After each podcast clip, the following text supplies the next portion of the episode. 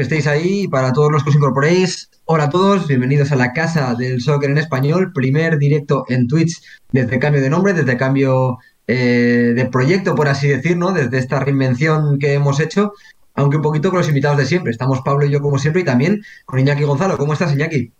Muy bien, eh, encantado de estar aquí dando uh, salida o yendo con vosotros en la salida del nuevo proyecto de soccer. Por supuesto, estuviste en el último directo de estos MLS y estás en el primero de soccer porque eres invitado PIP aquí y lo seguirás siendo a pesar del cambio de nombre, porque de hecho eres como nuestro pequeño insider del soccer. La verdad es que siempre es un placer tener a alguien que lo vive tan de dentro, el soccer. Si os parece, empezamos con la escaleta que comentaba antes, ¿no? Con, con, el resumen que hacía un poquito de lo que vamos a ir hablando. Empezaremos con fichajes y es que tenemos movimientos muy interesantes. Primer nombre, a ver qué os parece. Justin Che, como siempre, evidentemente, un nombre eh, de un futbolista joven, que ya viene siendo habitual en el tema del fútbol estadounidense y del soccer en general, eh, futuras estrellas, ¿no? Que, dan el salto a Europa. Eh, empieza tú si quieres, Pablo, ya que ya intervenido aquí. ¿Cómo lo ves, yo de Justin Che a Hoffenheim? Bueno, ¿te, acuerdas el vídeo este, el vídeo cortito que subimos a Twitter, que yo di mi opinión mm. mucho que dijiste porque sí que es verdad lo que yo dije, que es de nuevo la fórmula de los 18 meses más opción de compra, sí que es verdad que es exactamente la fórmula Chris Richards, porque son mm. dos canteranos de FC Dallas que también juegan con el primer equipo de FC Dallas en MLS, que dan el salto al Bayern de Múnich. Es verdad que Chris Richards va a jugar incluso titular con el primer equipo. Eh, Justin Chen no llegó a eso, pero bueno, sí que entrenó con el primer equipo, sí que jugó un titular con el filial del Bayern de Múnich. Entonces, es, es el mismo. Sería muy bonito verles un día juntos haciendo pareja de centrales con el Hoffenheim. Será difícil que pareja los dos, por lo que comentábamos tú y yo detrás de cámaras, que, justamente los últimos cinco partidos del Hoffenheim Iñaki juega con tres centrales y dos carrileros. Entonces, es bueno porque va a tener más opciones, porque va a tener tres puestos en vez de dos por, por en los que puede estar. Yo personalmente creo que coincidiremos. Vemos a Justin Chemas central, como central hecho de carrilero. No es un chico especialmente rápido, igual que no lo es Chris Richards. Es más un inteligente tácticamente, por así decirlo. Dale, aquí. Mira, yo es que tengo, tengo que ver más a Justin Che, la verdad. Y eh, bueno, el, hecho de que sea un club en el cual ya hay un compañero um, y que ha jugado ya más, pues eh, digamos que hace el proceso un poquito más sencillo. Es un, es una liga de, mucha calidad y con mucha competición. Y. ¿Perdón? Oh, ya. Y de todas maneras, eh, más y más vemos este tipo, este tipo de transferencias. Tenemos que entender que son simplemente pasitos en el camino de estos jugadores, ¿no? Entonces, eh, pasitos en el camino, pero dentro ya de un entorno muy profesional y con mucha exigencia. Así que yo creo que hay que ser, pues eso, prudentes, eh, tener expectativas, tener ilusión, pero de nuevo entender que son chicos eh, tremendamente jóvenes, que van a un entorno diferente, que les va a ayudar a aprender muchísimo, pero que puede ser que en cuanto a minutos y a, digamos que acción en el juego, algo de lo que se está, digamos, generando ahora mismo, pues vea sus frutos la temporada que viene, por ejemplo, en el caso de, de Justin Che o de Richards y otros jugadores. Ah, y, luego tenemos el caso, vamos a acabar hablando de US Men's National Team, cómo todos estos elementos van a ir también dando frutos para esta 2022 o para la siguiente, ¿no? Es, pero son eso, son claramente eh, etapas en el camino del desarrollo de los jugadores. Y lo, que está haciendo es que al final nos vamos a tener que ver, vosotros igual ya lo habéis incorporado a, vuestra, a vuestro horario, me voy a tener que ver la liga alemana. Eh, voy a ver... Está complicado, ¿eh? Cada vez tengo más dificultad para seguir todas las ligas, la verdad, pero ya estoy empezando, así que hay que, hay que meterla ya en cartera, en mi cartera. Yo he de decir que al Hoffenheim esta temporada no lo he visto. Eh, la temporada pasada sí lo vi porque curiosamente jugó un partido de Europa League aquí en el estadio de la Cerámica, en Villarreal. No fui a verlo en directo, pero como eh, sí que me resultó curioso ver que, que jugó, contra el Molde Azul, o sea, contra, contra el molde, moda azul de fútbol sala, contra el molde, en, en el sede de la cerámica, y vi eh, un buen trozo de ese partido. Richard jugó como titular y la verdad es que me gustó bastante. Pero esta temporada sí que decir que no he visto al Hoffenheim. Nos comentaba Pablo que últimamente viene jugando con tres centrales. Yo creo que es una buena noticia porque creo que estaremos de acuerdo en que Justin Che eh, entre central y carrilero es central. Antes que jugar una, como carrilero, mejor una línea de tres.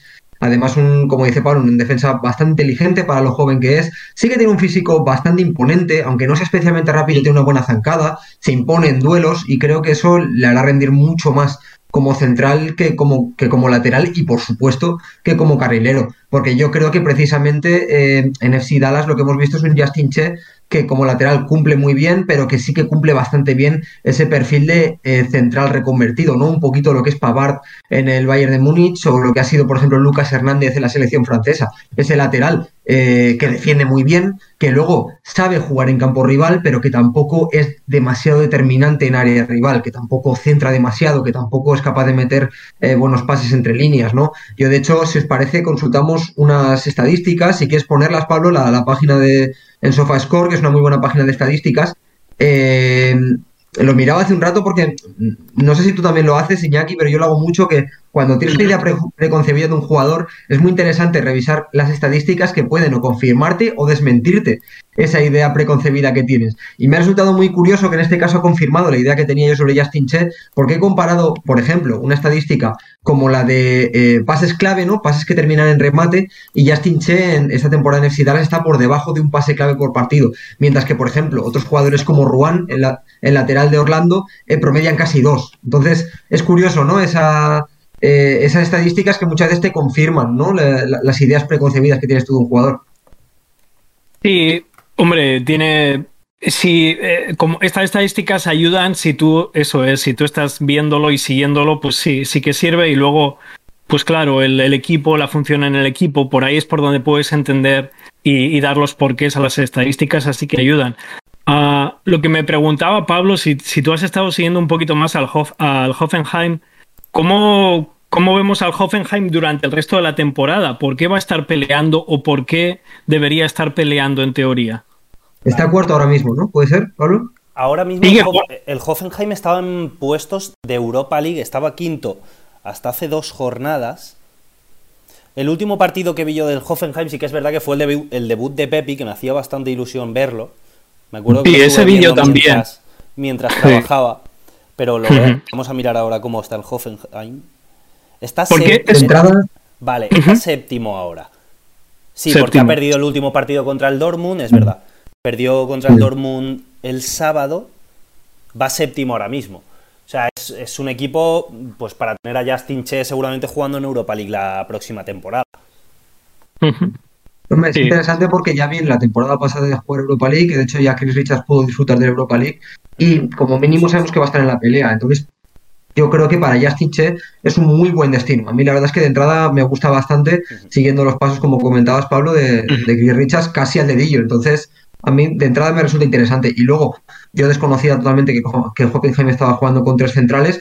Me parece una propuesta interesante. También para proteger en caso de que Justin Che tenga minutos para que tenga un contexto un poquito más controlado, más protegido, en el que su error no esté tan expuesto. A mí de entrada la verdad es que que me resulta interesante. Y como decía Iñaki, encima con un compañero de, de, antiguo club, también de selección, eh, compatriota, yo creo que, es, un destino ideal para Justin Che, sinceramente. Sí, lingüísticamente, yo sé que obviamente en Alemania siguen, o sea, utilizan muchísimo el inglés, pero luego cuando te metes en los vestuarios bueno, obviamente a él ya se lo habrán dicho antes de ir. Te das cuenta de que igual eh, están casi todo el tiempo hablando en alemán o tienen entonces, bueno, desconozco la capacidad de Justin Che en cuanto a eso, pero en, en, en la backline, en la zaga defensiva es lo más importante, la comunicación.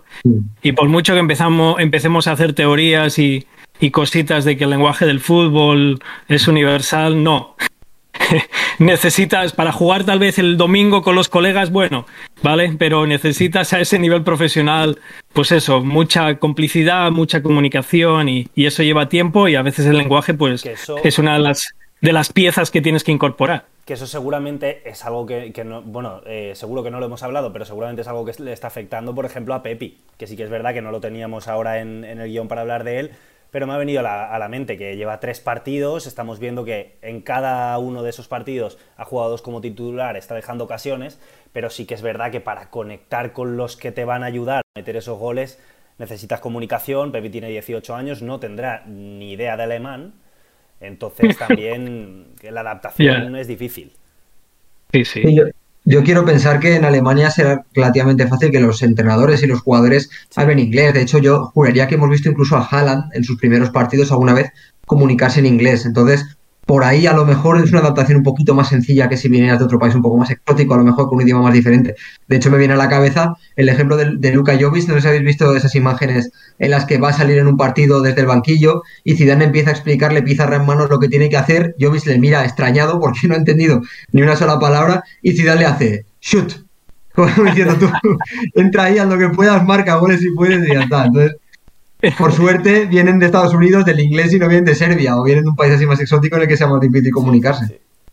Pero sí, o sea, e, es verdad que, de nuevo, esto, incluso en el Bayern Múnich, es que yo creo que en el documental del Bayern Múnich, por los libros de Per Arnau, pues es, y es un entorno súper profesional, pero luego, y por eso Hoffenheim no es Bayern Múnich, luego llega el momento del descanso y lo que estaba diciendo Pablo, por ejemplo, ¿no? Los partidos y la situación en la cual se encuentra ahora mismo el equipo, peleando por puntos, en fase de descenso, hay mucha mucho nerviosismo, llegas al, al halftime, al descanso, y el primer entrenador del segundo empieza en alemán porque es lo que le sale, y tú estás ahí así, y hasta el minuto 14 donde le preguntas al compañero algo, oye, ¿hacia dónde o por qué? Pues no te enteras de nada, y esa es la realidad del fútbol, y es lo que dice Pablo. Ah, pues no ayuda, ¿no? Te lo hace un poquito más difícil y por eso lleva tiempo esto.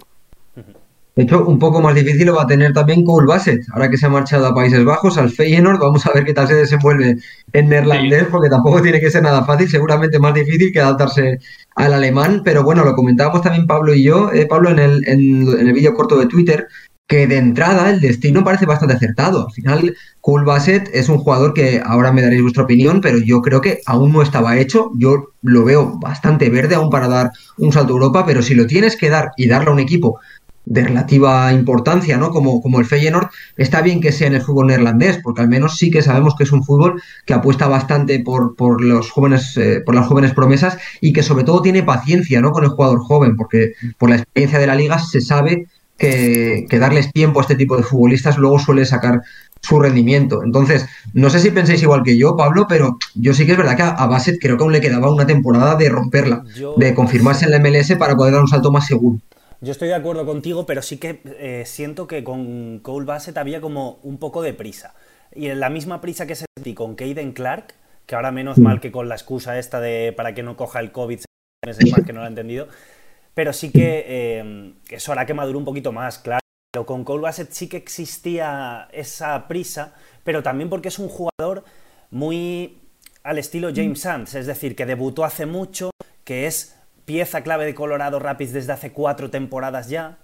Es verdad que Sands esta temporada ha sido la suya. Cole Bassett esta temporada ha sido una temporada más en la de Cole Bassett. Es verdad que ha debutado con el USMNT, pero no ha sido como la de James Sands de, James Sands de consagración. Pero sí que es verdad que no ha dado mm, todos los argumentos necesarios para saltar a Europa. A Cole una temporada más en MLS no le aportaba nada más. Es decir, yo creo que eh, Cole Bassett, si tiene que mejorar, es en Europa. En MLS no va a mejorar más. Es, ¿Crees que no merece la pena? Claro, Iñaki, ¿tú crees como Pablo que no merece la pena esperar a que se le haga pequeña la pecera? ¿Crees que merecía ya la pena pasarlo a la bañera directamente? Es que esa es la pregunta para la cual podemos hacer un 24 horas, porque es que todos los chicos ahora de pronto, o sea, o sea más allá de, desde el, llevo 12 años por aquí y en los últimos 24, bueno, 24 no, en los últimos 12 meses se ha acelerado este proceso de una manera increíble. es que estamos hablando de chicos de 18, 19, 20 años y la gran pregunta, ¿no? Es esa, por ejemplo. Y a mí me la hacen gente que está por aquí que no sigue MLS, aunque sean estadounidenses, me la hacen pues otros compañeros obviamente de España y dicen, pero todavía no tienen otro año allí, Iñaki.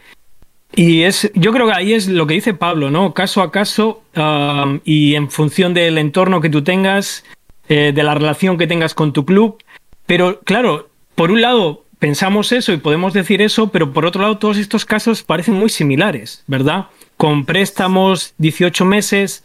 Uh, Bassett, yo pienso que yo pienso que desde el punto de vista futbolístico eh, la conversación más importante es con el director técnico de, de, Rapids y con la administración de Rapids. ¿Cuál es su plan? ¿Cuál es su idea para esta temporada? No me hables en cuatro años, no, esta temporada, ¿no? Y una vez que he tenido esa conversación con el director técnico y con el coaching staff, eh, puedo plantearme otra vez cuáles son las opciones de ir a Europa. La verdad es que la opción de Holanda a mí, claro, pero eso ya es un, poco más de sensibilidad y a mí me parece siempre una buena opción. ¿Sabes lo que, lo que puede ser peligroso? Pero creo, para acabar, pero creo que sí que le quedaba otro año también. En principio sí, sí le quedaría otro año, ¿no? Pablo. ¿Sabéis lo que puede ser peligroso, Iñaki Rubén? Yo creo. Al final, eh, seguramente la nacionalidad norteamericana, sobre todo la estadounidense, era de estos últimos grandes países que faltaba por explotar. Ya explotó en su día Brasil, Argentina. Igual estamos entrando en, ya en esa rueda y claro, ya es, eh, los equipos europeos ya es ir básicamente a por cualquiera que destaque un mínimo. Es decir, yo creo que aún no hemos llegado a ese punto en el que el jugador norteamericano es, eh, esto tiene un nombre, es mainstream, por así decirlo, pero sí que siento que, que, que, falta poco para llegar a ese punto. Es decir, que en cuanto alguien con 18 años en MLS se destaque, se va a ir a por él porque es un jugador barato, entonces eh, te la puedes jugar. Y ya no se va a ir siempre el Pepi turno por 20 millones, sino que se va a ir cualquiera que destaque. Y eso puede ser muy peligroso porque puede devaluar el producto, por así decirlo. Y quemar muchos futuros estrellas. Exacto. Y, y sí. sobre, todo devaluarlo porque no van a triunfar todos. Yo estoy de acuerdo contigo en el que quizá el, el, el ejemplo de Alfonso Davis eh, ha servido como paradigma ¿no? De, llevarse a un chico que aún no la había roto, que jugaba muy bien, que se notaba que tenía un potencial interesante, pero que no la había roto tampoco en MLS, no había tenido una temporada completa como quizá la tuvo Brendan Aronson, ¿no? O como la ha tenido Kaden Clark, quizá en cierto sentido. Eh, creo que ha sido un poquito lo que pasó en su momento con Neymar. Eh, a Neymar ya los clubes, los Barça, los Madrid, ya tuvieron que pujar eh, más de 100 millones para llevárselo y en cuanto Florentino vio que se quedó sin Neymar y salió el siguiente, ya pagó 45 por Vinicius cuando llevaba 10 partidos en la liga brasileña. Yo creo que está pasando un poco lo mismo, ¿no? Ahora para que no tengas que fichar al Alfonso Davis o llámalo como quieras de turno por 20 o 25 millones vas a intentar llevártelo antes por 4 o 5 millones. Y eso es lo que dice Pablo, creo que es, es un modelo interesante porque significa que el producto norteamericano estadounidense es rentable y los clubes saben que es rentable y que las apuestas por el fútbol norteamericano están saliendo bien, pero también es peligroso porque en cuanto empiecen a salir mal dos o tres, puede uno devaluar el producto y dos, que nos carguemos demasiado pronto a, a jugadores que sí que podían tener un futuro interesante. Porque nosotros, evidentemente, los vamos a defender, pero no, no de manera subjetiva, me refiero, sino porque objetivamente en MLS son jugadores que destacan. Pero, claro, Mm, nosotros vamos a hablar bien de ellos porque si salen de aquí es por algo, pero pueden perfectamente llegar a Europa y pegársela. Y va a pasar, y van a haber casos en los que va a pasar, porque nosotros podemos hablar muy bien ahora de Colbaset, podemos hablar muy bien de Pepi. De hecho, el Augsburgo no hace su fichaje récord de 20 millones por, por nada. Pero luego puede pasar cualquier cosa, y, y cada vez más van a haber casos así en los que nosotros hablaremos muy bien de un jugador, pero puede venir gente, claro, a decirnos, oye, ¿y qué pasa con este jugador? Y pasará porque cada vez van saliendo más. Una factura, y, y creo que creo que lo que estamos hablando tiene, o sea, tiene relación. A mí me encanta siempre hablar de las cosas que pasan con la pelota, pero en el fondo creo que no podemos, digamos, dejar de lado dentro de, de estos movimientos esta conversación que tiene que ver con lo que estáis hablando de valor de mercado del, del jugador de Estados Unidos, eh, poquito antes de 2022, que eso puede hacer que algunos de estos mm, eh, valores suban muchísimo, incluso en anticipación a 2026. Um, Luego, el hecho también de que yo creo que eso lo va a reducir la nueva normativa que va, digamos que limitar el número de cesiones que hay en los equipos, pero todavía no entra en, en, vigencia esa normativa. O sea, son una serie de cosas que forman parte de, para explicar por qué ocurren estas cosas, ¿no? El hecho de que ahora mismo puedan ir a préstamo digamos que tampoco digamos causa tanto eh, tantos problemas no en cuestión de uh, uh, de los contratos en cuestión de los límites salariales Y, estamos ahí en ese momento. Yo creo que igual dentro de 24 meses, si seguimos hablando, está, digamos que esto habrá bajado muchísimo. Y como dice Pablo, es cierto. O sea, deportivamente, varios de estos chicos, pues mm, algunos de ellos van a, van a desaparecer un poquito del radar porque les va a costar. Y hay otros que, digamos que por, eh, digamos que por supervivencia, eh, pues van a, van a seguir con, con la cabeza alta y van a seguir, digamos, rindiendo. Y, esto es así porque ahora cuando entran en esos mercados, pues empiezan a competir, digamos que en una, de una manera mucho más eh, abierta y libre con todos esos jugadores. pero el caso de Bassett, la verdad, es que yo creo que deportivamente él sí que podía haber estado en MLS porque a mí mm. me interesaba muchísimo. Yo sé que creo que Pablo, ¿no? A ti te encantaba el básquet, ¿verdad? A mí, a mí me gusta mucho. Sí, ¿no? Tú has hablado, creo, porque alguno habla más de uno, de otro, y yo también, pero son pinceladas, ¿no? Son cositas que le ves y dices, joder, pues qué interesante, pero por supuesto que hay más tiempo para seguir haciendo que eso no solo sea interesante, sino que seas un poco el líder del equipo día tras día. Por supuesto que había ese, digamos que ese room for improvement y para demostrar tu talento en, en MLS. Pero bueno. Yo sí, yo soy de la opinión de que seguramente una temporada más hubiera sido más beneficioso, pero bueno, también, por ejemplo, eh, uno de los grandes debes de momento de Cool ser que quizás sea el tema de la producción ofensiva, ¿no? De la determinación en metros finales. Es algo que le faltaba a Brendan Aronson cuando salió, habiéndola roto en MLS y al final lo ha cogido en Europa. Entonces, claro, muchas veces el fútbol es, un poquito difícil de analizar desde ahí. A veces es eso, es como la, la metáfora. son las tortugas, ¿no? El animal que cuanto más grande le pongas la pecera, más crece. Pues a veces hay jugadores, me da la sensación con Cole Bassett, por eso os decía que creo que un año más en MLS no le iba a aportar nada más. Y creo que, por ejemplo, Aronson mm. fue otro caso, que Aronson cuando le pasas a una pecera más grande, en este caso prácticamente le pasas al océano entero, a la Champions League, eh, pues es como que su talento es tal que se adapta al, nivel en el que está. Y me da esa sensación, que hay jugadores de ese tipo. Por, por ese, o sea, eh, yo no sé si va a tener el rendimiento de Aronson, pero lo que es cierto es que nosotros les vemos los sábados o los domingos o el miércoles. Pero la clave, la razón por la que te vas ahí es por el entrenamiento. Y luego la competición, pero primero el entrenamiento para la competición. Y cuando obviamente estás entrenando con gente que tiene todos ellos un nivel medio más alto que el que tú ibas a tener en Rapids, porque en Rapids tiene chicos de college, chicos de la academia, eh, chicos que pues ahí sí, ahí sí que la metáfora de la, de la pecera, y yo creo que esa es la razón por la que al final te vas allí, ¿verdad?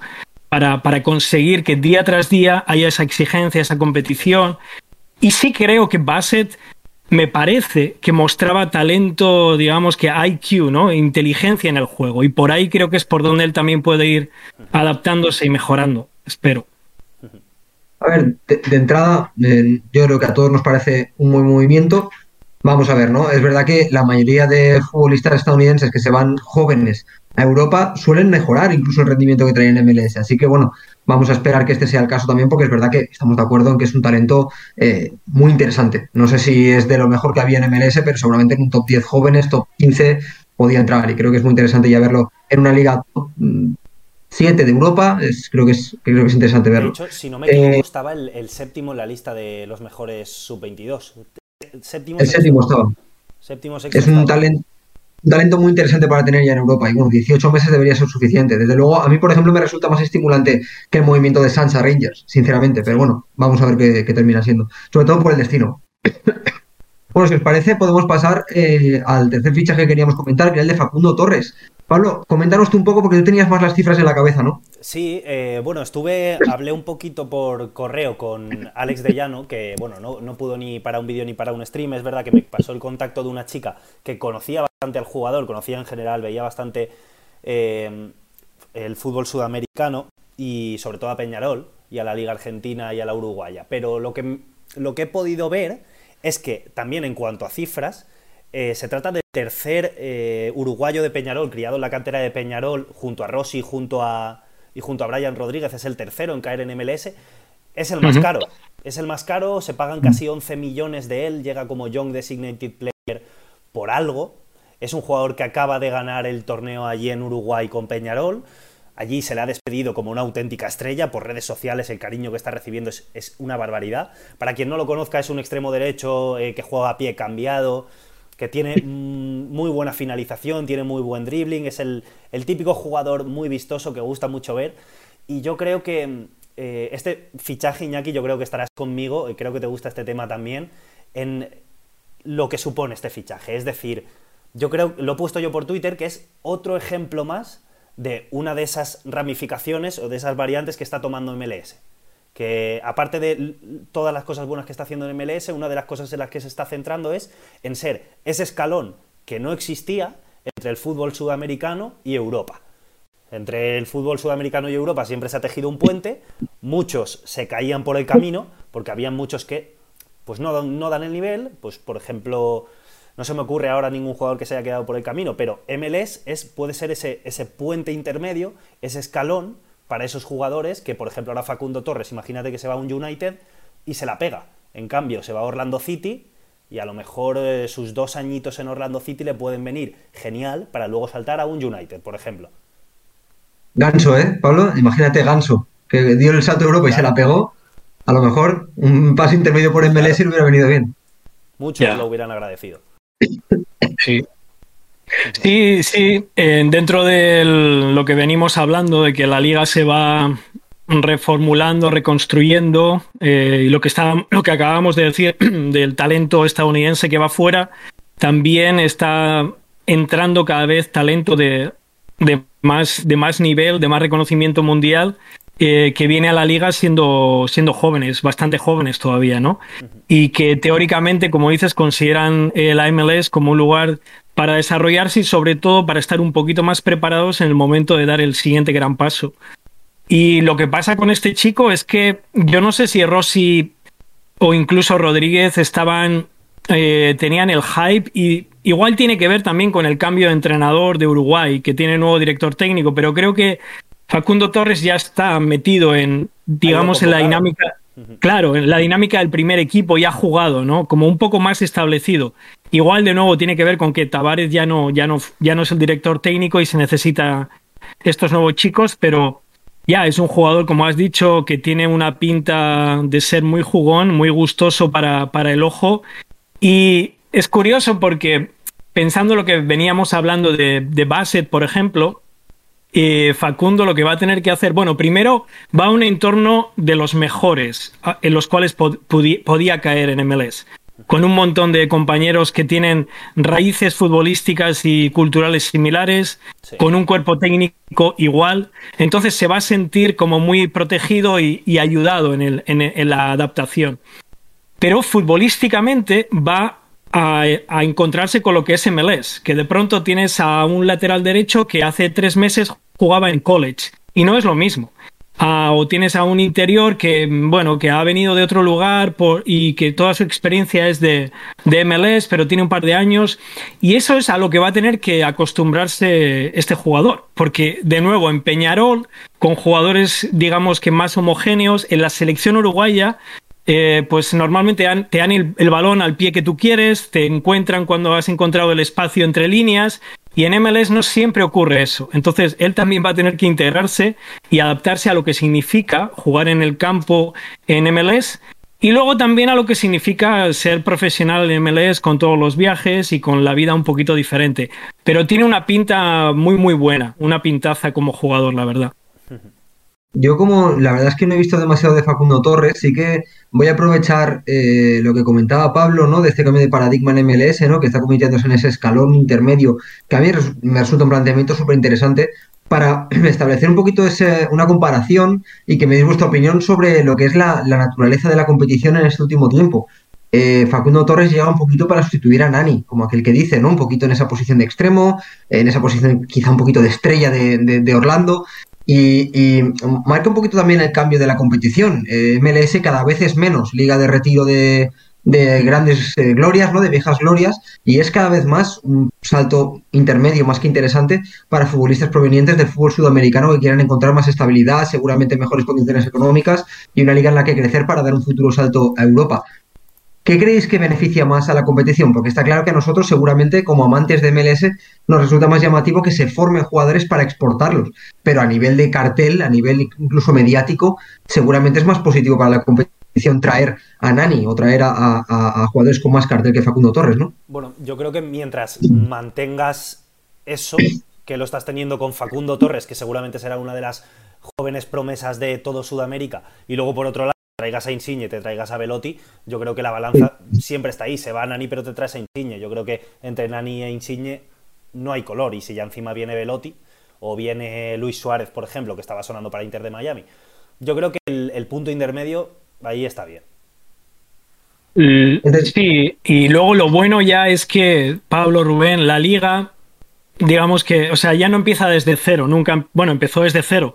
Entonces, estos son building blocks, estos solamente van sumando, ¿no? Ahora mismo los mercados y, bueno, vamos a seguir, los mercados y las franquicias ya han construido en el caso de Orlando ya tienen una masa de aficionados, ya tienen lo básico y ya tienen lo que ha interesado a la gente. Entonces no se trata ya de atraer eh, pues sí, hay que seguir, por supuesto, asegurándose, y ahí es donde los fichajes mediáticos funcionan y son necesarios todavía, pero en mucha menor cantidad, porque el trabajo duro ya lo has hecho en Nashville, por ejemplo, ya lo has hecho en Orlando, ah, obviamente en Atlanta, en, todos estos lugares. Entonces, la gente va a ir al campo, y si van al campo, pues el campo es el, gran lugar o uno de los grandes lugares de mercado de, de MLS, y sí, hay que seguir de vez en cuando favoreciendo estas entradas de, estrellas, de stars, pero ya no hay que hacer el trabajo durísimo que había que hacer al principio de decir, somos fútbol, ¿qué carajo es fútbol? Eh, mira, no sabes qué es fútbol, pero conoces a David Beckham, ¿no? Pues eso somos, a lo que juega él. No sabes qué es fútbol, pero aquí está Zlatan Ibrahimovic, ¿no? Pues es eso, afortunadamente ya no hay que construir desde cero. Y, seguramente es que Insigne tampoco es ni siquiera eso, no es ni un David Beckham ni nada para, eh, estamos aquí, sino Insigne realmente es un fichaje para ganar. O sea, Insigne no te sitúa en el mapa como liga. O sea, sí que te sitúa porque das un golpe en la mesa, decir, te estoy quitando un jugador a ti, Atlético de Madrid, por ejemplo, que lo has intentado fichar, a ti Barça, que has preguntado por él, a ti United, que has preguntado por él, pero sí que es verdad que no es un fichaje al estilo Zlatan, al estilo Beckham, sino que es más mirando deportivamente, no solo para vender camisetas.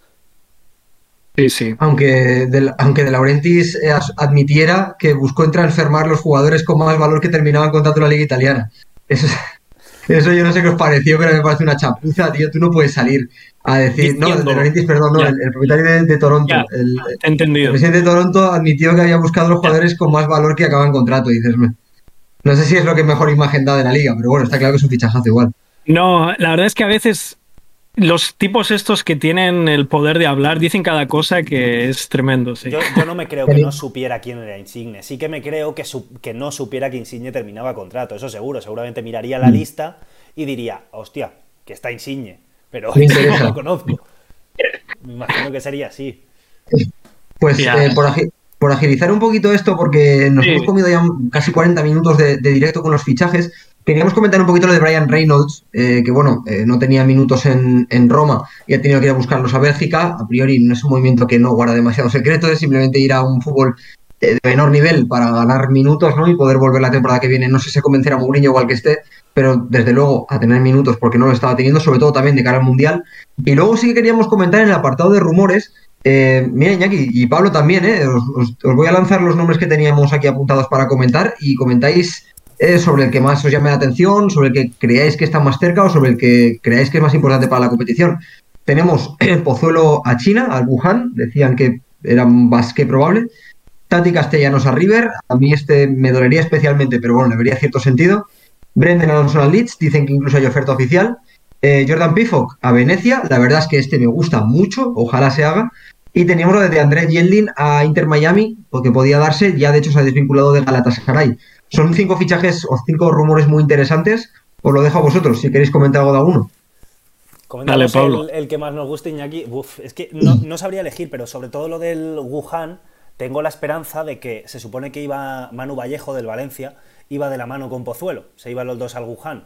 Decir que el Wuhan tiene dos equipos, sería el Wuhan FC, que es el más reciente, que se creó en 2012, si recuerdo, que se ve que tiene, tiene detrás un inversor fuerte, entonces iban, se supone que iban de la mano. Lo de Manu Vallejo he leído que se ha caído, se lo he leído a un, a un periodista de Valencia bastante fiable, que se ha caído, entonces tengo la esperanza de que se caiga lo de Pozuelo. Ojalá. esperamos. Esperanza de que se caiga.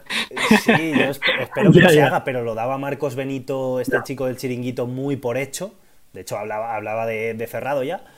Y luego me, me, gusta lo de Pifoc. Creo que, Jordan Pifoc tiene que dar un salto. En el John Boys yo creo que se le queda un poquito pequeño. Son 16 goles en 30 partidos esta temporada, 3 en la fase de grupos de Champions, en 6 partidos de, la fase de grupos de Champions.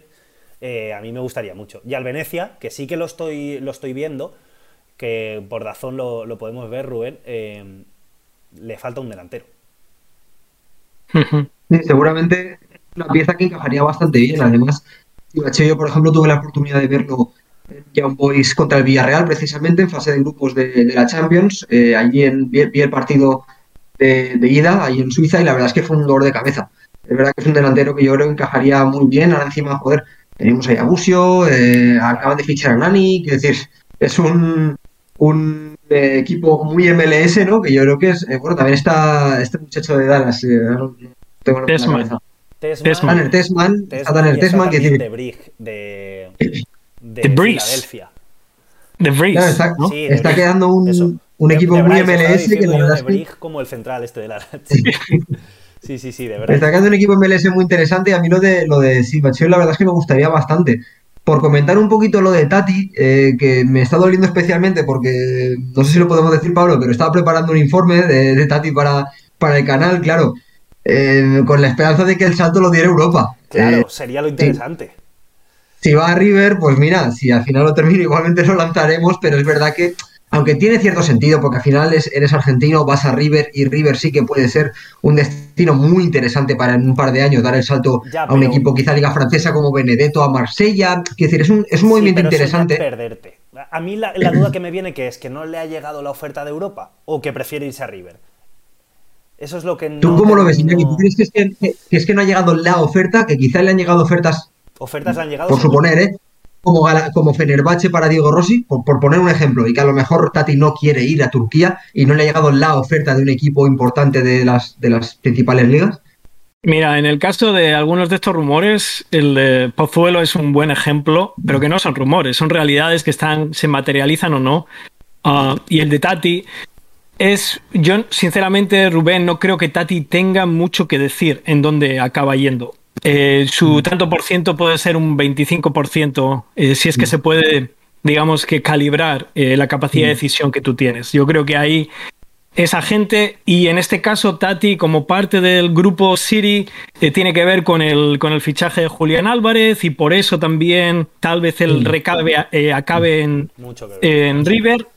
La otra cosa que yo había oído es que tal vez acaba estando, aunque él no, no es lo que le interesa tampoco, acaba estando otra media temporada o tal vez toda la temporada en New York City. Mm. Por, de nuevo, porque él forma parte del City Group, entonces no está muy claro. Pero eso yo, yo no creo, Iñaki, por el tuit que puso él. Que puso unos ojitos y un contador. Puso. Es, es el último tuit que tiene, lo puso hace una semana ya. O sea, y Sí, eh, que iba a eh, tardar eh, menos. claro, y él también. Eh, pero he visto ese. que a lo mejor él tiene mucho menos que ver de lo que parece en esto. Yo, yo creo que es así, por, no es por desgracia, bueno, a mí me da un poco de desgracia, o sea, me da un poco de lástima, pero yo no creo que él esté interesado en volver a City, tampoco sinceramente pienso que donde él quisiera, yo pienso que él estaba más que preparado para ir a Europa. De nuevo, no sé si habéis visto la conversación con Guillem Balaguer que tuvo justo antes de la final de MLS, y a mí, por sus palabras, casi se le iba como que quería ir a Europa. Y eso será porque la gente le había dicho, no te preocupes, acaba MLS y acabamos, acabamos yendo. Pero eh, ya, tiene que ver con, con otras cosas, yo creo. Así que vamos a ver, ¿eh? Igual todavía funciona tu, tu, tu documental o tu proyecto, ah, Rubén. ah, pero yo he oído, no sé si fue John Rojas, que escucha mucho de estas cosas, que una posibilidad era que se quedara un tiempo todavía en New York City y después en la siguiente ventana tratarían de moverle, si no le encuentran otro sitio. Así que Argentina, MLS incluso y Europa. Se abre todavía más la baraja. Lo que ha sido raro, Rubén, es que es el único jugador del que no hay rumores. Ninguno. Sí, no sé ahora de ningún rumor en Europa. sobre. Y No también nombres, MLS, uno de los ¿no? mejores Exacto. Eso es muy raro. Sí. y que está en una edad perfecta. Es decir, está en el punto perfecto para caer bien en un equipo de Europa. Es decir, parece. Mira. no sé por qué tengo la sensación de que el año que viene o el otro quizás un poco tarde, no lo sé. Mira, este, mira, os voy a, tuve una entrevista con New York City, pero no con Sí. el primer equipo, con el segundo equipo, eh, eh, para formar parte. ¿eh? No, no, que me- me resulta muy interesante esto. No, me han, me han dicho que, o sea, no vamos a seguir, ¿no? Pero lo voy a comentar. Pero, eh, y me pasaron el vídeo de la final de la MLS para analizarlo y tal, ¿no? Y yo andaba como loco después de ver el partido, digo, pero ¿por qué tuvo tanta influencia el Tati? Entonces pude ver con la cámara, o sea, con la cámara de, de analista también esos movimientos. Y es que se los comió a los defensas, a los defensas. Entonces, yo Sí. A mí no me parece que hay ninguna razón futbolística para que este tipo no juegue en Europa. O sea, y ya, tiene que ver con que por alguna razón no les cuadra todavía al grupo o a los agentes, pero es un jugador para, para hacer cosas en Europa ya, creo, ¿eh? Y si vosotros pensáis igual y casi todos nosotros pensamos igual, no sé, no sé.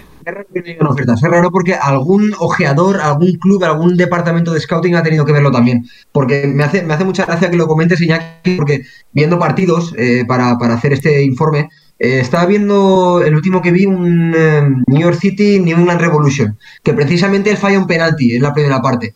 Pero es que lo provoca él y, hablando con Pablo, ¿no? De, "Ah, estoy preparando este informe de Tati y tal. En, en 30 o 35 minutos tenía apuntados en, en mi libreta por lo menos 15 intervenciones de éxito. 15 ventajas para el equipo, balones de espaldas, descargas de primeras, faltas provocadas cuando el equipo se ahoga en salida. Es increíble. Es lo que tú dices. Este muchacho, yo no concebía que no estuviera en Europa la temporada que viene. Y es lo que decimos. A mí me parece que como argentino tiene cierto atractivo ir a River, que seguramente a él le, le hará ilusión también ir a un gigante de su país, que también puede ser un buen escaparate en Libertadores y en Liga Argentina, porque también está teniendo un, un ciclo muy, muy exitoso Gallardo, que puede ser muy ilusionante, pero seguramente todos pensamos que estaba para allá, que Castellano estaba para, para allá, para romperla ya en Europa. Sí, sí. Es una pena. Eh, si no Igual la nada- selección, la selección por ahí, no, no sé, yo creo que nunca ha estado realmente convocado. O sea que, No, pero igual no. alguien le ha dicho, oye, con Gallardo, si acaba, no lo sé si eso tendrá algo que ver. Pero me parece que no es tanto lo futbolístico, ¿eh, chicos. Es lo que Yo- dice Pablo, si no hay ningún nombre. La gente o el grupo no, no, no filtra nada.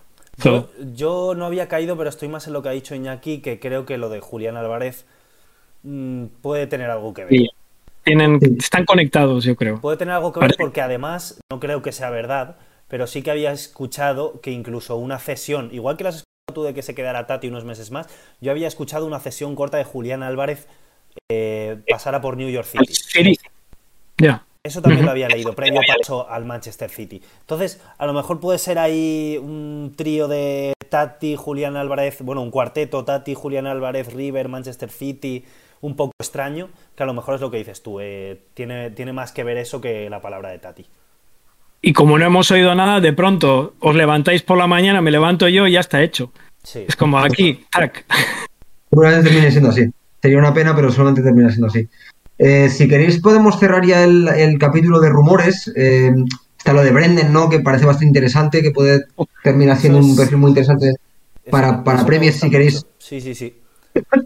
Si queréis, podemos hacer una intervención por línea cada uno, por comentarlo un poco. A mí me resulta muy interesante que quizá Aronson puede terminar siendo un perfil, no sé, Mason Mount, ¿no? Dentro de, de la Premier, este extremo también con tendencia a jugar de interior, que también puede incluso actuar como media punta, llegador. Es un jugador que quizá en la Premier ahora está, está bastante en alza y yo creo que, que podría ser muy interesante. Al final, el Leeds tampoco esta temporada parece el mejor contexto, pero un salto a Premier yo creo que siempre es interesante. A ver si con suerte hay otra oferta y a mí, sinceramente, sí que me gustaría mucho verlo. A mí el Leeds me parece un muy buen sitio dentro de la Premier, sobre todo en la mano de Bielsa, que es el que se ve que está apostando fuerte por él porque le ha visto bastante. Se ve que hay una oferta de 20 millones, que el Salzburgo la rechaza. El Salzburgo, recordemos, no sé contra quién se enfrenta el Salzburgo en, en Champions, pero está en los octavos. Me suena el City, pero no me quiero arriesgar. Sí, Pero sí, Bueno, sí, ¿no? ¿Sí, sí, sí? me, Voy a me- mirar. me suena mucho, Sí. pero es eso, que se ve que el Salzburgo no lo quiere soltar ni de broma, ni de broma, Claro. porque es de- entre sus dos mejores jugadores. Y es que lo de Brendan Aronson, es lo que dices tú, Rubén, a mí me ha sorprendido. Bueno, ahora ya me deja de sorprender, pero es que es eso, no era un jugador que en MLS destacara una barbaridad. Y ahora mismo, mm, si Gio Reina no se recupera bien de la lesión, que acaba de volver a entrenar, todavía no ha vuelto a jugar desde hace cuatro o cinco meses, es que es el sustituto perfecto. Ahora mismo el puesto es de Brendan Aronson en, la selección.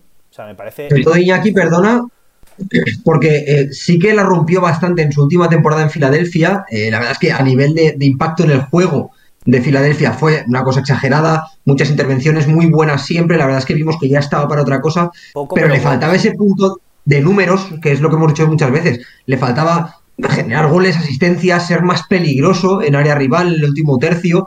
Eh, también es que no, sumaba tampoco cifras demasiado interesantes, ¿no? Ni siquiera ya no en goles y asistencias, sino en lo que es pases clave, lo que, era, lo que era cerca del área, ¿no? Lo que era peligro real, no generaba tanto como para pensar que fuera un jugador interesante y dañino en un equipo importante de Europa. Y de repente ha empezado a meter goles, ha empezado a dar resistencias, ha empezado a ser súper importante en el último tercio y, a mí no me extrañaría que diera el salto a Premier. Es que realmente por lo que último que estamos viendo de él, quizá ya esté para dar ese salto. Tiene que, tiene que ver, por cierto, el Salzburg es que como hicieron el sorteo siete veces, ¿verdad? Juega contra el Bayern Múnich. Contra el Bayern. Ah, Sí, acabo de revisar. Tiene que ver mucho. Y como está mal el Bayern ahora. Ya. Tiene que ver mucho en eso, Rubén. Eh, yo creo el, el, modelo de juego, ¿no? ¿Cuánto de parecido es o cuánto no? ¿Cuánto te va a ayudar a ti a potenciar cómo, cuáles son tus mejores características? Y por eso, eso es aplicable a lo que estábamos hablando de, de los jugadores anteriores. Y en el caso de Aronson, ir a un equipo high octane pressure y todo eso de Red Bulls es lo mejor para él. Y por ello es por lo que le quiere el Leeds eh, de Bielsa, porque Aronson, y no solamente Aronson, pero has mencionado, bueno, para mí mi ojito derecho era Reina, pero hace años que no juega ya y ando aquí con un periodo de nostalgia ya muy, muy grande, pero hay muchos jugadores norteamericanos que para mí serían tremendamente útiles para cómo entrena Bielsa y cómo juega Bielsa. Reina es otro, Aronson es otro, incluso si, hubiera, si le hubieran cogido antes Tim Wea, son jugadores mm. que con, ah, con la manera en la que entrena para jugar como quiere jugar Bielsa son perfectos para mí. No me extrañaría que si Bielsa, y esa es la gran condición, si Bielsa sigue en Leeds o en otro equipo, si sigue entrenando, acabara cogiendo más tipos estadounidenses porque de este, de este perfil, porque al final el equipo de Berhalter es como es donde se desarrollan mejor este tipo de jugadores también y, y, algunos de estos nuevos perfiles, nuevos jugadores son, son así. Así que Aronson no me extraña que estén tratando de poner el máximo dinero y apostar por él. Ahora bien, el problema es la condicional de Bielsa. Y eso es lo difícil, porque si de pronto Bielsa desaparece de Bills y tú eres Aronson y te viene un tipo yo sé que el fútbol inglés ha cambiado mucho, pero que no es el entrenador de. Uh, Jesus, de. Ah, ¿cómo se llama? Steve Potter. Es el de. Si no te viene uno de los. De los ¿Cuál es el entrenador? Bueno, uno de los, eh, de los eh, tipos más progresistas, digamos, que son coaches ingleses ahora mismo. Ah, y no es. Graham Potter puede ser. Sí, Graham Potter, gracias. Quiero decir, si no viene uno de esos, y de pronto, pues, caer en un equipo inglés que juega a otra cosa, que juega a lo que juega el West Bromwich o a otras mm. cosas, no le va a beneficiar a, a mm. Brendan Aronson. So, el modelo de juego es clave. pero yo entiendo que los scoutings de, de Leeds digan, este es un tipo que funciona. Y ahí está la clave luego, la clave última, que es si un tipo de esos eh, que tiene la bandera americana todavía, no solo funciona en el campo, sino que de pronto en un cuerpo técnico tipo top, tipo club, tipo, uh, tipo Bielsa, tipo Guardiola, de pronto estos entrenadores dicen, no, es que es un buen chico, es que es mejorable. Entonces ya el discurso ya va a otro nivel. El jugador estadounidense ya no es un tipo que no entiende, el jugador estadounidense es un tipo fiable que mejora, ahí ya es el siguiente nivel. Y, y ahí es donde por, ejemplo, con Pulisic, con sus lesiones, todavía no ha ocurrido, en mi opinión. Mm. Ah, pero si de pronto consigues que eso se dé con un tipo como Bielsa, fenomenal. Yo estoy súper excited sobre eso. Sí, vende muy bien además la, marca, ¿no? Lo que tú dices, el juego estadounidense, que, que, como decíamos antes, cada vez es más un valor seguro. Y este tipo de jugadores como Aronson creo que pueden ser el ejemplo. Yo creo que ahora mismo el ejemplo más paradigmático de ello es Weston McKenney porque es lo que tú dices, Pulisic con el tema de lesiones no lo está teniendo fácil, Dest tampoco pasa por su mejor momento en el Barça, pero el que sí que cada vez no para de, reivindicarse cada vez que juega es Weston McKinney, porque encima sigue creciendo y sigue siendo importante. Ahí está, ahí está la gran diferencia todavía, ¿no? Lo que está ocurriendo con Serginho Dest, que parece que todavía que es un jugador que no que no es capaz de imponerse y que parece como que se mueve según los acontecimientos, ¿no? Y entonces cuando las cosas no funcionan con Des van a decir, no es un tipo que está completamente formado, no tiene suficiente IQ, solamente tiene físico, cositas así, ¿no? En cambio, son las otras narrativas las que necesita tener un poquito más eh, los jugadores de US Men's National Team para ganarse el respeto también, ¿no? Lo malo de Dest y que yo creo, espero que estéis conmigo. Eh, yo creo que el Barça ahora mismo es un, un, baremo que no debe. Hay que cogerlo con pinzas a la hora de medir. Me parece un club eh, ahora mismo bastante tóxico para el desarrollo de cualquier futbolista. Porque luego ves a Serginho Des con la selección y es una barbaridad. Ves a Coutinho salir y vuelve a ser el Coutinho de, de siempre, de Jong. Ahora de repente de Jong ahí en el centro del campo con el Barça, cuando es eh, seguramente en el Bayern de Múnich estaríamos hablando de uno de los mejores centrocampistas del mundo. Veo un ecosistema un poco tóxico, entonces es muy difícil de valorar y me parece que se está siendo muy, muy injusto con Dest. Y además, estoy, de acuerdo, estoy muy de acuerdo también, Pablo, contigo y además creo que es un contexto del Barça muy injusto para el futbolista de fuera. Porque el Barça tiene un poquito ese dogma de la cantera, de, los valores y tal, en que ahora parece que Ferran Jucla, que lleva tres partidos en el, en el Barça, ya es canterano y tal, y de este ha costado dinero. Y eso parece que le vas a jugar en tu contra, porque no es por nada, ¿eh? pero es lo que tú dices. Y el ejemplo es muy paradigmático. Ahora mismo seguramente Nico, Gaby, Abde o cualquiera de estos chavales pueden hacer tres partidos malos y como son canteranos seguramente tendrán el discurso a favor. Pero si les pasa a Frankie de Jong o le pasa a ese niño Dest o le pasa a un jugador que sí que ha costado dinero, van a tener todo en su contra. Miguel Quintana lo dice siempre, ¿no? Los canteranos son hijos de la ruina, pero esto en el Barça no aplica a, los jóvenes que vienen de fuera. El mal contexto sí que es una oportunidad para los de abajo, para los de la cantera, pero para los que vienen de fuera no. Y me parece muy paradigmático, ¿no? Que ahora mismo eh, Abde, por ejemplo, es un jugador que yo lo he visto que en, ciertos contextos es interesante, tiene un buen uno contra uno, se va, pero lleva dos o tres partidos que no se va de nadie. Hmm. Y yo aún no he leído a nadie quejarse de Abde. Pero si Abde fuera eh, Dembélé, evidentemente porque costó mucho dinero, o fuera cualquier otro jugador de fuera, seguramente estaría ya enterrado. Y creo que es un poco lo que le pasa a Dest. Dest, con la edad que tiene, debería poder permitirse tener tres partidos malos. Pero el Barça no te da ni ese tiempo porque es un gigante, ni ese contexto porque está en ruinas, ni tampoco esa narrativa porque no eres de la casa. Y creo que mm, me sabe muy mal, ¿eh? porque es muy ilusionante tener un jugador como Seriño Dest, estadounidense, en, en un club como el Barça pero casi sería mejor que buscara un destino en el que poder desarrollarse con más tranquilidad, con más tiempo, con más calma y en un contexto un poquito más agradable, ¿no? más favorable. No paro de leer tweets de, de gente aficionados del USMNT de mm, sacadlo de, sí. sacadlo de ahí. Get him out, eh, un montón de tweets así y es que es verdad. Eh, sacadlo de ahí porque es ahora mismo un club tóxico en cuanto a desarrollo deportivo para un chaval que, que sobre todo ha costado dinero. Sí, Ahora, eh, ya, y, estamos de acuerdo en esto. Ahora, el, tema, el siguiente tema para estos jugadores, no solo Des, que todavía está en una edad más, más joven, ¿no? Es el tema de Pulisic, por ejemplo. Y en el fondo de lo que sería el, el objetivo final para este tipo de jugadores que son de calibre US Men's National Team y es imponerse en sus equipos, que no se tenga dudas, lo que dice Rubén, que tengan tres partidos malos y aunque tú seas no de la casa, sino de otro lugar, nadie te ponga en duda, porque te has ganado el respeto, tienes una autoridad, ¿no? Y eso es lo que necesita el jugador norteamericano todavía. Y ahora solamente la mayoría están haciendo las maletas y yendo allí. Hay tipos como Pulisic que han dado muestras, tipos como Reina que empezaban, ¿no? Pero el siguiente paso es ese que da igual cómo estés jugando durante tres días, que te lesiones y que te esperen, que, que, seas un jugador establecido. Ni siquiera creo que todavía McKenny ha conseguido eso. Puede que esté también en proceso, eh, pero es que lleva tiempo, ¿no? Y ese es el, paso al cual supongo y espero que algunos de estos chicos eh, lleguen, tal vez ya en la siguiente fase para el 2026 por cuestiones de edad, pero ese es el, el, paso clave. Porque mientras tanto, si no, estas cosas como Adest que tenéis toda la razón, en mi opinión, le van a ocurrir y a otros chicos también les va a ocurrir. Pues vamos a cambiar de bloque, que ya llevamos una hora de directo. Eh, teníamos un par de fichajes de MLS que voy a pasar por encima para, para al menos comentarlos, ¿no? Eh, y que, no queden fuera del directo. Que es el tema de Presvilco a eh, Chicago Fire y Marky Delgado a Galaxy. Bueno, dos fichajes interesantes. los comentaremos en, otros directos o cuando tengamos tiempo, porque la verdad que se nos está comiendo. Y si queréis, podemos dedicarle un poquito de tiempo al roster del US National Team. Eh, no sé si lo tienes en la cabecilla, que imagino que no. Pablo, tú sí que lo tenías.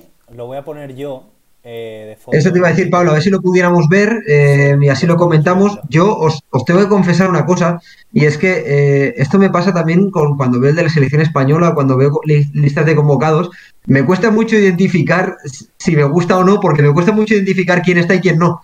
Es decir, hay veces que yo leo convocatorias y pienso, bueno, sí, está muy bien. Y luego alguno dice en Twitter, falta, falta no sé quién. Y yo, joder, es verdad. Si, quieres, si quieres, Rubén, hacemos un repaso. Eh, la tenéis ahora mismo. Si os metéis en el directo vosotros dos también la podéis ver. Pero son cuatro. Yo la tengo, la tengo abierta por aquí en otra pantallita. Está bien cuatro porteros, eh, bueno, los de siempre, Stephen, Turner y Sean Johnson, y luego se lleva Slonina, de Chicago Fire, el chaval de 17 años que ha hecho un, auténtico temporadón, sobre todo una segunda vuelta de temporada, y, está sonando mucho, no, no, para Europa, pero está sonando mucho en general. Entonces, me parece, me parece muy buena opción. ¿Lo estás viendo, Rubén? Sí, sí, lo tengo aquí delante porque de hecho me, ha abierto antes una pestaña de la página de MLS. Y luego, por ejemplo, en defensas, bueno, vuelve Reggie Cannon, buena noticia, eh, entonces estoy viendo que de laterales está Anthony Robinson. Me imagino que Serginho Des va o Cannon va para el lateral izquierdo. Correcto. Y que luego Jetlin o Cannon o Des van para el lateral derecho. Luego, Mackenzie. Mira, Mackenzie no lo tengo nada visto en el game, que está un poco ahí perdido de, de la nada, pero lo estará haciendo bien. A ver. Y no sé qué os llama la atención de la lista, pero de momento me, parece bastante razonable. Es una lista que es, bueno, como tienen, han llamado casi todas las elecciones a entre 28 y 30 jugadores, obviamente quedan menos fuera de los que no han sido llamados, pero es una lista 90% igual a la última. Y tiene muchas muchas razones. Los grandes cambios son en los laterales, realmente, porque no se lleva a Scully y tampoco lleva un lateral izquierdo. Creo que el último fue Sam Bynes o el anterior George Bello. Ah, entonces, ese es el gran cambio. El, el resto es. bueno, y son una barbaridad las opciones que tiene. ¿eh? Meter a Brooks Lennon también, que parece que quieren seguir trabajando con él y quieren darle la opción de, de verle con más continuidad. Y digamos que Brooks Lennon es la gran sorpresa, pero por lo que estaba diciendo Berhalter, si uno escucha sus declaraciones, se veía venir. Y lo de no tener un lateral izquierdo eh, puro, pero considerando las actuaciones tampoco es tan, tanta sorpresa. Está Anthony Robinson, que sí que es lateral izquierdo puro. Sí, no tener un recambio, no tener ah, dos. Vale, no tener recambio, ya, eso es cierto. Perdón. Y luego el tema de Brooks, del central, que. Y eso para mí es lo más interesante, que no le lleva. Y le preguntaron directamente en las primeras declaraciones por qué. Y bueno, él dijo que que en función, fue una declaración para mí muy interesante, porque dijo en función de cómo fueron los partidos en la primera ronda contra Honduras, Salvador y Canadá, consideramos que no es el perfil de jugador más adecuado. porque... Aquí, Rubén, ¿qué, roster tan completo en defensa tiene Berholter? Eh? Porque, si os fijáis, pedazo de defensa y no tienes ni a Scali, ni a John Anthony Brooks, ni a Justin Che es que estoy viendo, eh, me parece una locura las opciones que tienen defensa. Y que con lo que se queda en casa podías hacer otra, otra defensa de 8 perfectamente y, ser muy competitivo. Tienes cuatro titulares en casa. Tienes a, Justin Che, tienes a Scali, tienes a Brooks y, algún otro más que esté por ahí. Puedes hacerte otra defensa. Qué les falta, les falta, bueno, les falta no, pero la perfección no la pueden alcanzar porque no tienen un central izquierdo, que el único que tienen realmente es Tim Ria, que le, él dijo también en las declaraciones que es el mejor en build-up, pero no le llevan y tampoco tienen un lateral izquierdo puro. Entonces, te da un poco idea de por hacia dónde, en mi opinión, va el juego de, de, US Men's National Team por el perfil de estos jugadores. Yo lo único que veo negativo es que al Mundial van a llegar sin un once tipo y eso a veces es un poco perjudicial. pero es que es imposible. Sobre todo en defensa, sí. Es imposible hacer un once tipo, porque los veo todos muy del mismo nivel y todos muy buenos. Mm, bueno, no sé. Yo creo que muchas selecciones están en, en procesos parecidos por España, ahí. ¿eh? por ejemplo, no, no, tiene un once tipo. Y bueno, y que en el caso de Estados Unidos es precisamente por eh, exceso de alternativas, ¿no? Claro. Que peor sería todo lo contrario, ¿no? Que no hubiera posiciones muy, muy definidas, porque en cada convocatoria entren jugadores nuevos, porque no está claro quién va, aquí no, aquí es lo que dice Iñaki. Las convocatorias se parecen todas bastante, Sí. solo que dentro del roster principal eh, todos son titulares, entre comillas, ¿no? Cualquiera podría ser titular. Entonces, eso al menos sí que le da muchas alternativas, ¿no? Berhalter. Después el tema de que, bueno, Luca de la Torre también parece que se está empezando a, sentar en la selección. Y yo luego pues tengo bastantes ganas de ver a Jesús Ferreira. Es, complicado, ¿no? Porque también compartiendo convocatoria con Pepi, con Zardes y tal, pero claro, es que es un jugador que es muy, muy, muy de, mi agrado y sí que me gustaría. Creo que es un, jugador, un perfil muy interesante que aún así no creo que de momento tenga demasiado espacio en once titular. Pero bueno, a mí me da alegría, ¿no? Ver siempre a Jesús Ferreira, que es un jugador que, Pues y al menos soy soldado 100% de, de Jesús Ferreira. Y, y volvemos a los que faltan también arriba. Que, pues, pues, por ejemplo, Dique. Y a Reina, evidentemente, por lesión. Claro, Gio Reina, Dique, eh, Pifoc. Es que. Cuidado eh, con los nombres que, que se quedan fuera. Sí. Que sale de otro roster, prácticamente, Sí, con los que están en casa. Totalmente. Donde, donde, donde tienen menos es en el medio campo. Y Busio le habían llamado, pero creo que está con COVID, así que por eso no, no ha venido. Ah, pero Claro, que es donde menos tienes, pero sigues teniendo, porque Gio Reina, bueno, depende de Sí. cómo lo coloques. mm, sí, sí. lo puedes contar. Incluso Sí, sí. incluso Brendan puede ser interior también en caso de necesitarlo. Claro, puede jugar por dentro también exacto. un poquito. Yo sigo pensando que el ya eh, Tyler Adams, Kelly Acosta, si Adams coge un resfriado, USA va a sufrir un poquito, Sí, hay en mi opinión. diferencia entre Adams y, y Kellyn Acosta. Mira que Kellyn Acosta. Aunque hagan pero- cosas parecidas, pero y, aun- y si no están ellos, ¿quién está? El Jackson Jewell, no sé, no hay. Ya. Ahí es donde creo que sufren un poquito, tal vez. Esto lo, lo recuerdo hablar este verano, juraría que fue uno de los parones de selecciones que dijimos que no nos convencía en exceso ni Kelly Acosta ni, ni Jewel. Y que ahí sí que había un salto, quizá no de perfil con Tyler Adams, que un poquito Tyler también, Adams no se puede todo. Pero sobre todo había un salto de nivel, que ahí sí que es verdad que Jewel y, y Acosta hacen menos cosas y seguramente peor que, que Tyler Adams. Así que sí que es un, el, el medio centro sí que es una posición que más valdría, porque luego evidentemente eh, en caso de que Busio esté sano, Busio puede entrar como medio centro y puedes siempre tienes una alternativa, ¿no? Pero es verdad que Tyler Adams más, más vale más vale tenerlo bien cuidado ¿eh? y tenerlo bien protegido, porque si no puede Y parecer luego el, el Sebastian Leggett eh, es como. Ahí es donde está claro que las selecciones nacionales son equipos, ¿no? Mm. Y llevas a personas, no llevas solamente jugadores. Entonces. Sí. No, lle- llevas tipos que son buenos compañeros, que aceptan roles, que ayudan a compañeros a entender roles, eh, que te ayudan cuando las cosas van mal. Eh, necesitas eso. Y desde fuera, eh, yo, yo el primero, a veces me he olvidado de esas cosas, ¿no? Y en un grupo necesitas gente que es buena gente, que cree en lo que estás haciendo y que te ayuda, aunque no sean entrenadores, a, a llevar a cabo eso. Y igual Leggett, yo creo que cada vez va a jugar menos y menos, pero él juega también en los entrenamientos y juega en lo que no vemos, que es el partido. ciertas figuras, ¿no? Cierta autoridad, ¿no? También por la experiencia, que, que es lo que tú dices, si tú que eres entrenador lo sabes mejor que nadie, en las dinámicas de grupo son son súper importantes. Entonces, Leggett, evidentemente, sabemos que es un futbolista de mucha calidad, lo que pasa es que cada vez está menos para, para ese primer nivel, pero sí que, bueno, es un jugador que mm, no extrañará, no si lo seguimos viendo en convocatorias de Berhalter, porque sigue siendo un jugador importante, seguramente más desde lo grupal en el colectivo de, de la selección. Y bueno, queríamos cerrar, eh, simplemente aquí no hay mucho que debatir, eh, simplemente con la noticia de Alfonso Davis, que aunque ya nos queda un poquito más lejos, eh, no pudimos comentarla en directo. Simplemente comentar para quien no lo sepa que sufre una miocarditis, eh, no es una enfermedad especialmente grave, pero sí que lo va a tener apartado un tiempo, seguramente hasta hacer pruebas, seguramente hasta garantizar que pueda volver a la práctica deportiva con, garantías. Esperemos que sea así. Eh, si queréis podemos hacer un pequeño comentario cada uno. Yo escuchaba hace poco en Radio Marca eh, que comentaban que esto va a ser cada vez más habitual. El tema de problemas de corazón como el Kuhn, como Eriksen, como ahora Davis, que antes seguramente no eran tan habituales, cada vez más la carga de partidos, la intensidad, el ritmo, Eh, esperemos que los médicos de, los equipos y de los clubes puedan controlar esto, porque si no, eh, sería una pena que esto se convierta en tendencia y se convierta en algo más habitual, pero sobre todo, evidentemente, pues eh, desear una pronta recuperación a Alfonso Davis y que le volvamos a ver prontito, que la verdad es que últimamente tampoco venía estando en su mejor momento futbolístico y así al menos sabremos que lo cogerá con más ganas que nunca.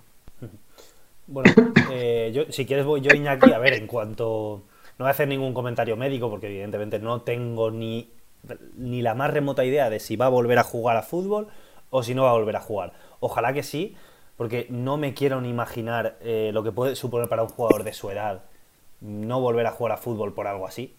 Eh, eh, está claro que para el Kun también es seguramente lo peor de su vida, para Eriksen lo mismo, pero al final son, pues el Kun tenía sus 33, 34 años no es lo mismo que para un chaval que, como Alfonso Davis tenía 20 años. Me parece que eso, que ojalá, ojalá se quede en un susto. El tuit que puso él, yo no diría ni que es esperanzador ni todo lo contrario, simplemente dijo, eh, espero veros pronto, eh, estoy bien, tal, no sé qué, espero veros pronto. Que te deja ahí pues la sensación de que a él le han dicho que seguramente pueda volver a jugar, pero claro, es que nunca se sabe. Con cosas así nunca se sabe y sobre todo nunca se corre ni un mínimo riesgo. Entonces, claro, que de entrada esperemos que sea precaución. Claro, Que de entrada esperemos que sea precaución lo que están teniendo y que no sea una cosa especialmente grave. Pero bueno. Sí, yo espero que, que si hay algunos casos que, que han salido a la luz o que todos conocemos últimamente, como mencionaba Rubén, que sea solamente un síntoma de que cada vez hay más atención médica y más prevención eh, en, este caso, eh, cuando tiene que ver con cualquier tipo de condición o condición, ni siquiera si acaso enfermedad. Ah, y espero que sea solamente un síntoma de eso y, quiero pensar que es por ahí, que precisamente teniendo en cuenta la serie de, ah, de resultados que hay que hacer últimamente por, por COVID, eh, con muchísima más frecuencia y más detalle, que estas cosas ojalá que si aparecen son de nuevo por prevención.